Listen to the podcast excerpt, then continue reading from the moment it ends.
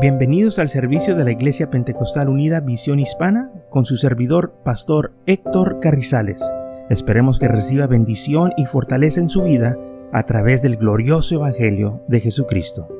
Y ahora acompáñenos en nuestro servicio ya en proceso.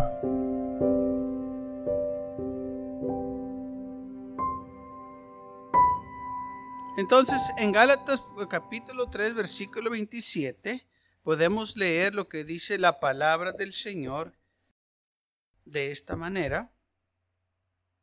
En Gálatas capítulo 3, versículo 27, dice así, o sea, a leer rápido, dale, si no lo he encontrado, lo rápido, dice así, porque todos los que habéis sido bautizados en Cristo, de Cristo estáis revestidos.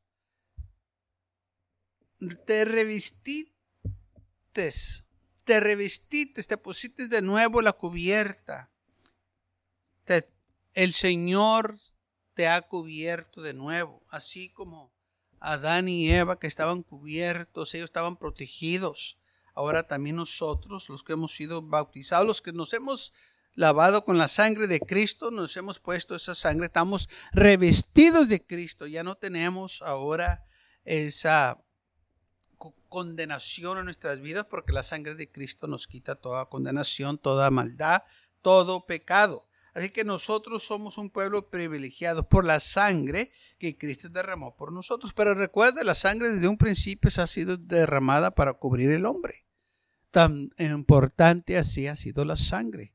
Algo que lamentablemente muchos no han podido entender, ni tampoco han podido usarla, porque muchos reprenden al diablo con la sangre y dicen, diablo, que la sangre de Cristo te reprenda. El problema es que la sangre no es para reprender el pecado, la sangre es para, digo, la sangre no es para reprender el diablo, la sangre es para remisión de los pecados. Y lamentablemente muchos usan la sangre equivocadamente o muchos ni la usan porque no saben cómo usarla. Y, la sangre es para lavarnos de nuestros pecados.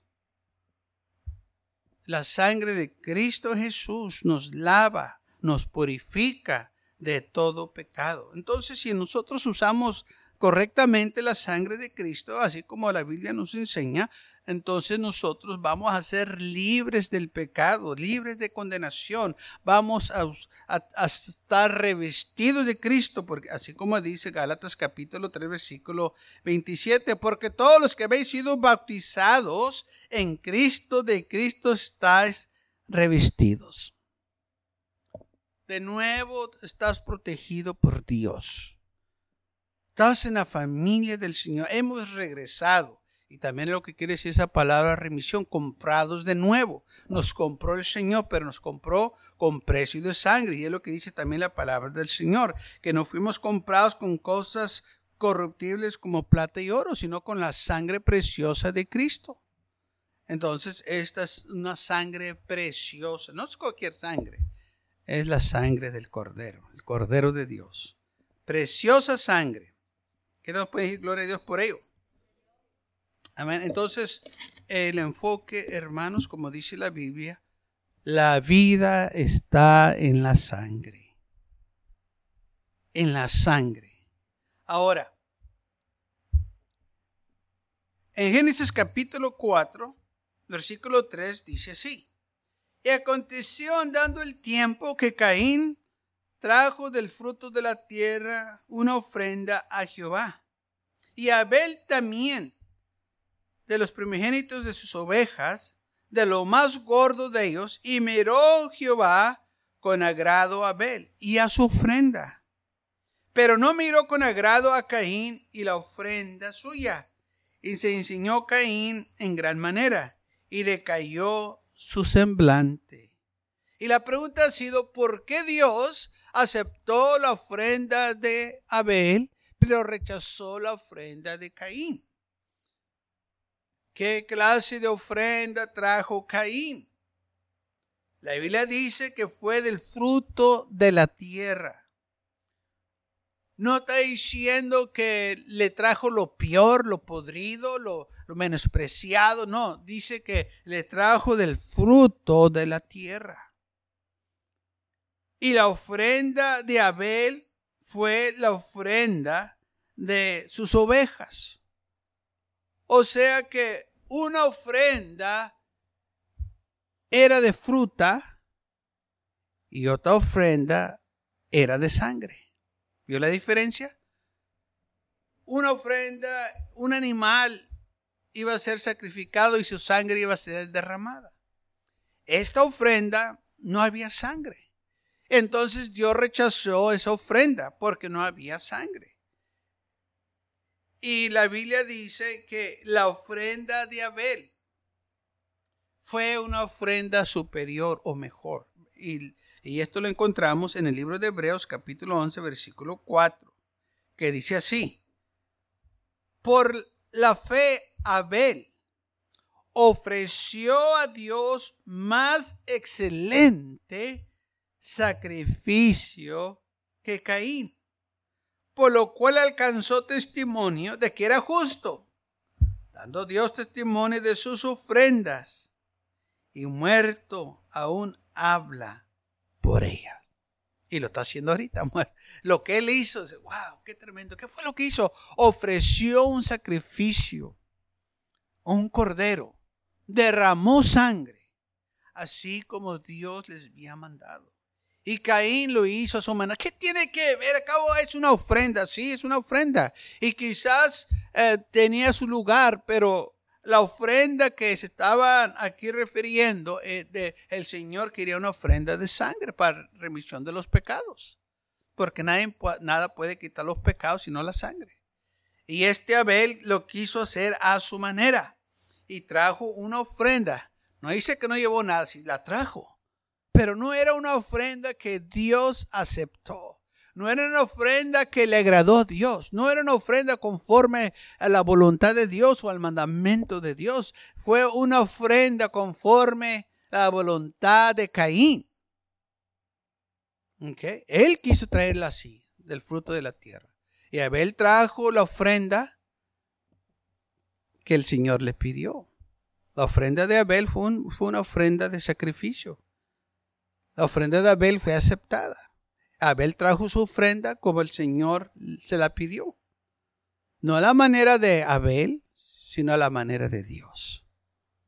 Dijo, Señor, tú me estás pidiendo esta ofrenda y yo te la voy a dar. Ahora bien, pero fíjese también lo que dice, que trajo la ofrenda, los primogénitos, o sea, las primicias, lo primerito, lo mejor, de lo más gordo de ellos. Agarró el animal más adorable, más bonito, más gordito, el que sobrepasaba todos. Tomó ese y se le dio al Señor. ¿Sabe por qué? Porque para Dios lo mejor. No que ahí se va. Ah, es para Dios, ahí se va. No, espérate. Si es para el Señor, se lo debes dar lo, mejor. ¿Cómo que ahí se va? ¿Cómo te gustaría que el Señor te hiciera lo mismo a ti? ahí, ahí te una bendición. Acá es para ti, te voy a dar lo, ahí lo que sea. Todas las obras. ¿Cómo te sentirías? Hermano, pues el Señor, si así lo tratas, ah, si así lo tratamos, Creo que hay una escritura que dice, haz como quieres que te hagan. haz a los demás como quieres que te hagan a ti. Do unto others as you would them do unto you. ¿Cómo te gustaría si el Señor también con esa actitud dice, ahí, ahí, ahí se va lo que sea, ahí te van unas obras? ¿Se molestaría a ustedes si llegara a un restaurante y le dijeran, pues no tenemos eh, comida este, recién hecha, pero tenemos sobras. ¿Qué te parece si te las vendemos, si te, las damos? Acá está bien rico. Yo creo que usted se va a molestar y se va a levantar y se va a ir. Porque lo ofendieron, pues, oye, vengo que me des una comida recién hechecita, rica, calentita, y luego me quieres dar recalentados sobras de alguien más. Y luego me quieres cobrar el mismo precio. ¿Verdad que se va a molestar? Claro que sí. Y tiene todo derecho de molestarse porque usted está pagando para que le den lo mejor o no es así. Cuando usted va a un restaurante y si no está a su gusto, ¿se lo come así o le habla al mesero o al cocinero y le dice, ¿sabes qué? Esto no fue lo que yo te pedí. Y usted tiene todo derecho de demandar que le hagan lo que usted pidió. Pues no se lo están regalando, está pagando por ello. Y si no paga, pues no le da nada. Entonces, el trato es, yo te voy a dar dinero si tú me das a mí lo que yo te estoy pidiendo. Y entonces, tenemos que acordarnos que el Señor lo mejor. No, bueno, pues este me sobró, ahí te va, Señor. Y la Biblia nomás dice que David, que, Caín trajo del fruto de la tierra. No dice que ni fue lo mejor del fruto de la tierra, más dice del fruto de la tierra. O sea que era cualquier ofrenda, era cualquier cosa, no era algo especial. Ah, pero la ofrenda de Abel, la Biblia sí se enfoca en lo que él trajo. Los primogénitos de sus ovejas, o sea, lo, lo mejor lo, más bonito, lo más gordo de ellos, lo más saludable. Y miró Jehová con agrado a Abel y a su ofrenda. Le gustó al Señor. Dijo, ah, qué bonita corderita, qué bonita ofrenda. Pero no miró con agrado la de Caín y la ofrenda suya. Y luego, aparte de eso, Caín se molesta porque el, el, el Señor no aceptó su ofrenda. Lamentablemente, sabe que hay mucha gente que tiene este mismo sentir, que si el Señor no los bendice, se molestan. Si no le está yendo bien, echen la culpa a Dios. Pero no es la culpa de Dios, es la culpa de ellos que no están obedeciendo la palabra del Señor. Si tú quieres que el Señor te bendiga, si tú quieres tener éxito en tu vida, Tú necesitas que obedecer. Porque una persona que anda en rebelión, que es desobediente, nadie la recompensa. Pero una persona obediente, una persona que se le eh, que hace lo que se le ha dicho, aquella persona es recompensada por su fidelidad. Así como en el trabajo, si, un trabajador sobresale a los demás y anda trabajando y, hace cosas que el patrón ni le pide, pero él mira que se necesita que hacer esto, yo lo voy a hacer. Y va y aprende aquella cosa y lo hace sin que se le diga y el patrón lo mira y dice, wow, esta persona se está sobresaliendo de los demás. Creo que le voy a dar un momento sin que me lo pida, se lo voy a dar porque se lo merece. Pero aquellos que se esconden, que los tiene que andar buscando. Eh, ¿Dónde Manuel? No, pues Manuel, pues ahí anda por ahí. Todo el tiempo se anda escondiendo. No, yo creo que Manuel, pues tenemos que buscar a alguien más que lo replazca. Pues, pues lo andamos buscando todo el tiempo, se anda escondiendo. Y no se le da recompensa, al contrario, es despedido. Entonces, hermanos, nosotros tenemos que ver estas cosas de que eh, Haz lo mejor para el Señor y vas a ser recompensado. Dios te va a bendecir. Y si no haces lo que se te pide, no esperes bendición de Dios. Si no trabajas, no esperes un cheque el fin de la semana. Pues ¿cómo te vas a... ¿Quién te va a pagar por no hacer nada? No, tienes que sacrificarte como todos los demás. Tienes que sudar como todos los demás. Tienes que esforzarte como todos los demás.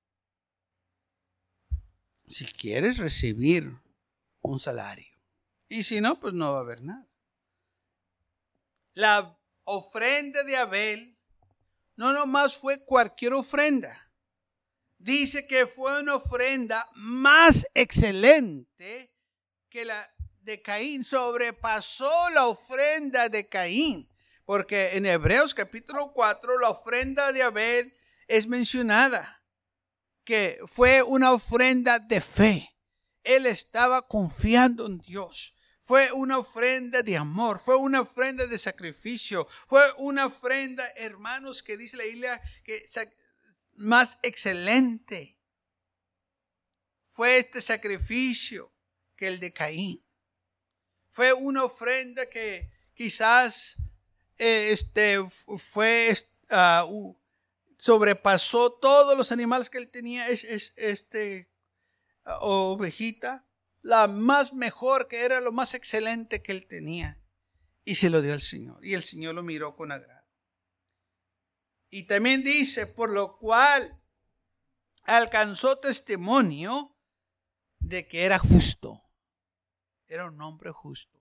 Era un hombre bueno. Era un hombre que amaba a Dios. Era un hombre que quería hacer lo recto ante Dios. Era un hombre que no iba a hacer trampa o iba a ser chapuza, o, iba a ser algo indebido. No, él, él, era un hombre que hacía las cosas rectas.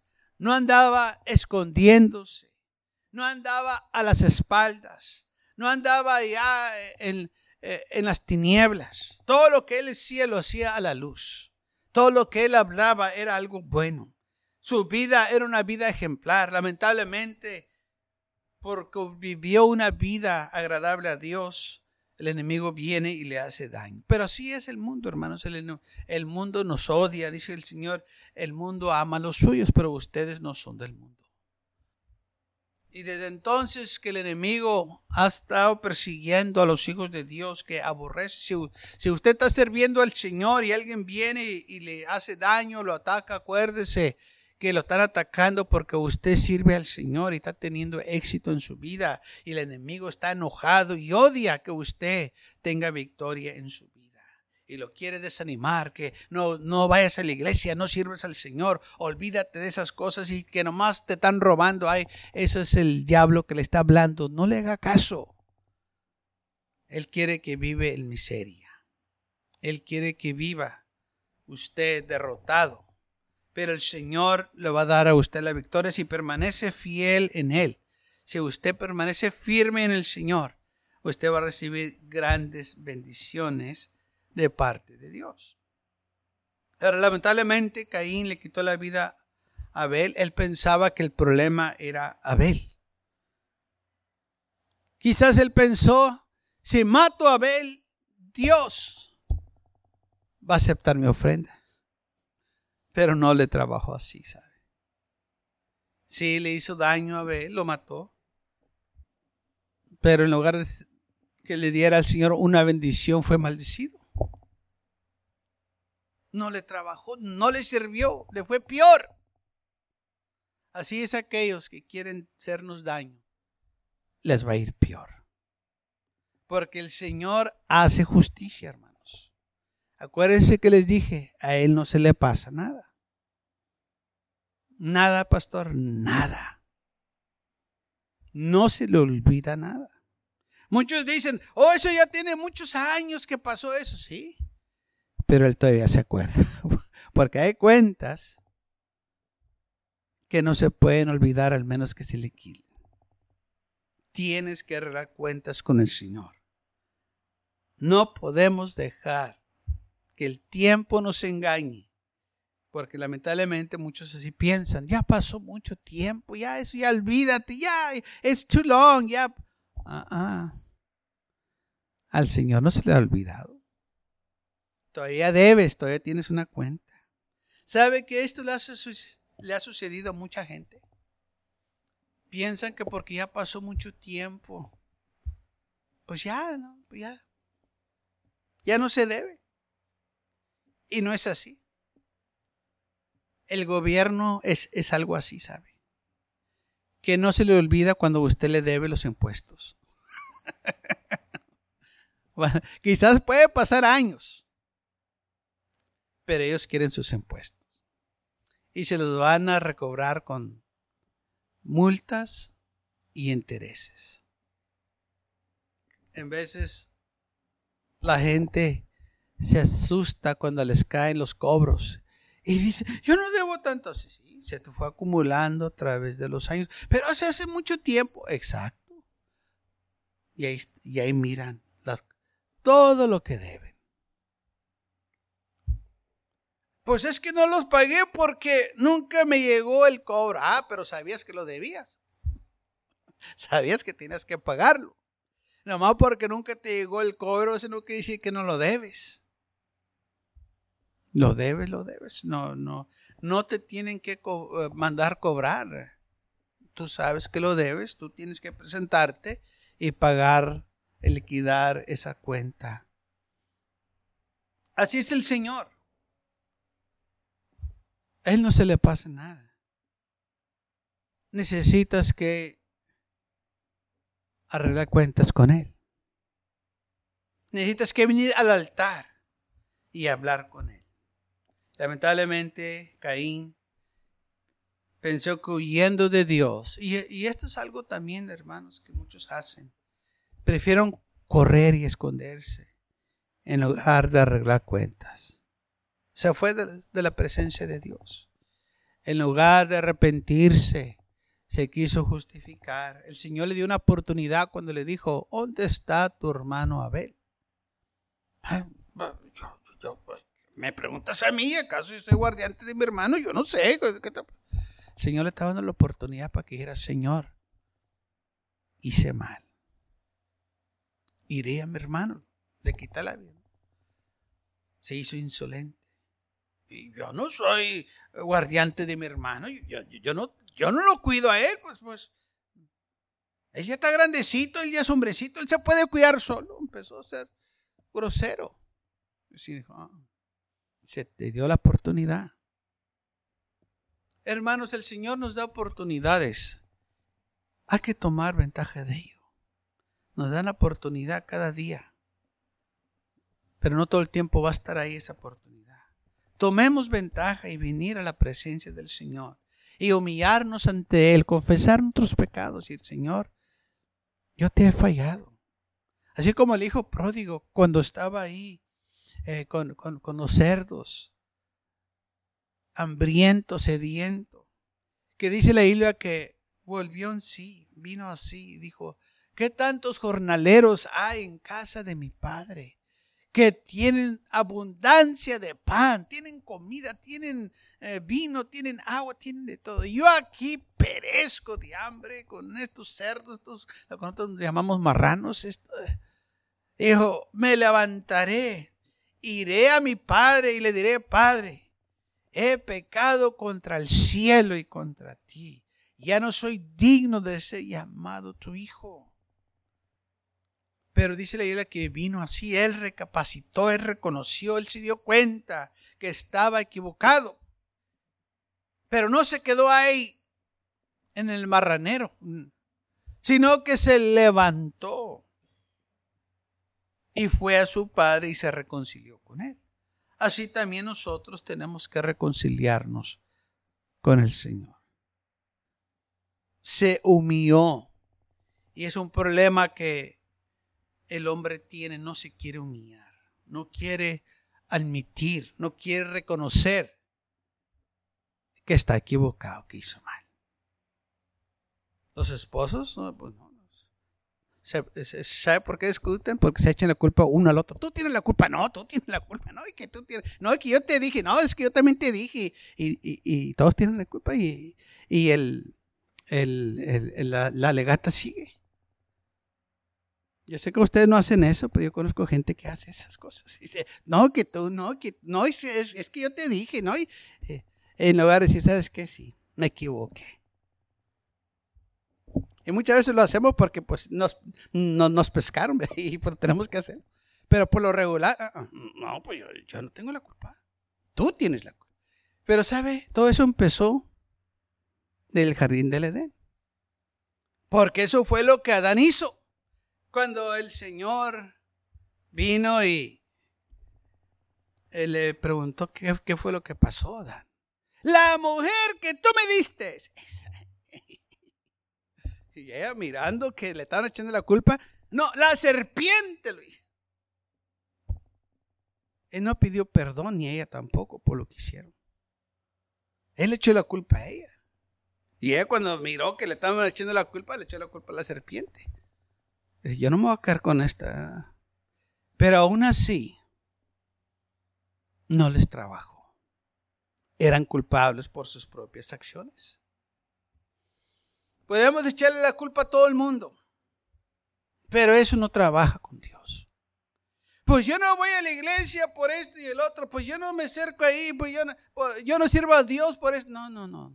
Tú no sirves a Dios porque amas al mundo, por eso no lo sirves.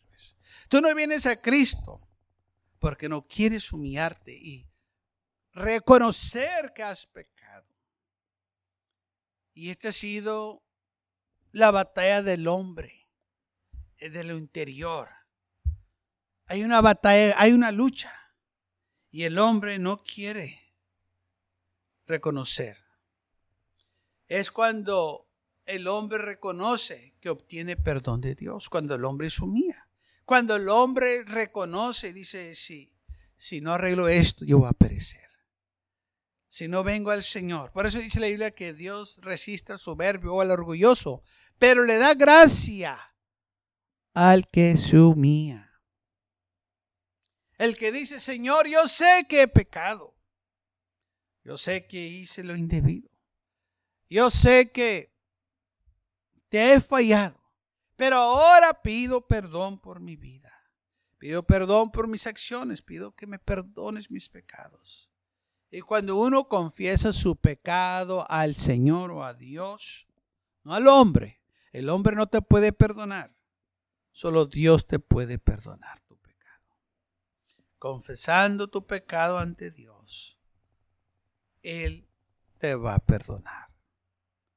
Pero lo primero es que te tienes que humillar. Humillados pues, dice Pedro, bajo la poderosa mano de Dios, para que Él lo pueda exaltar a su debido tiempo. El Señor te va a exaltar, te va a levantar el enemigo nos tumba, pero el Señor nos levanta. Gracias a Dios por su amor y misericordia. Él quiere arruinarnos, Él quiere destruir nuestras vidas.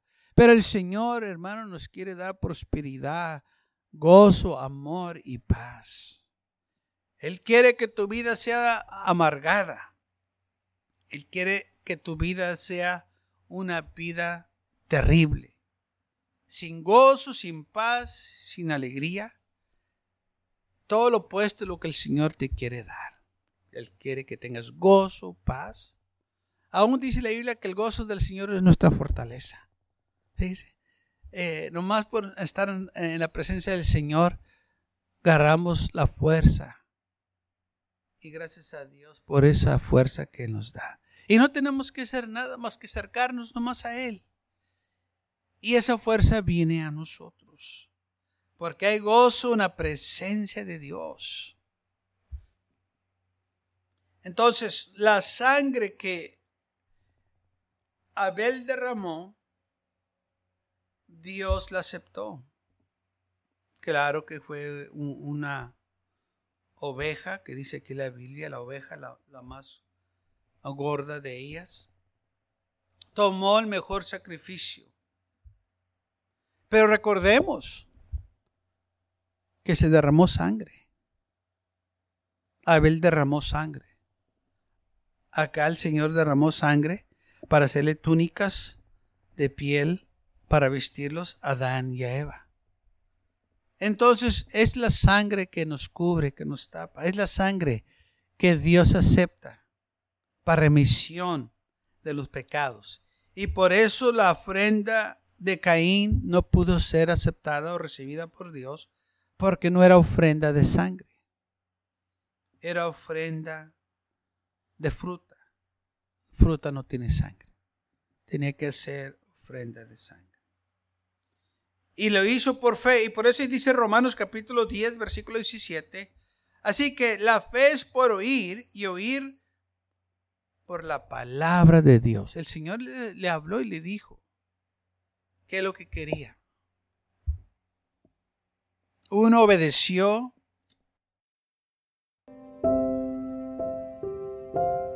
Gracias por acompañarnos y lo esperamos en el próximo servicio. Para más información, visítenos en nuestra página web macallen.church. También le invitamos que nos visite nuestra iglesia que está ubicada en el 2418 Bowman Avenue con esquina calle 25 en McAllen, Texas 78501.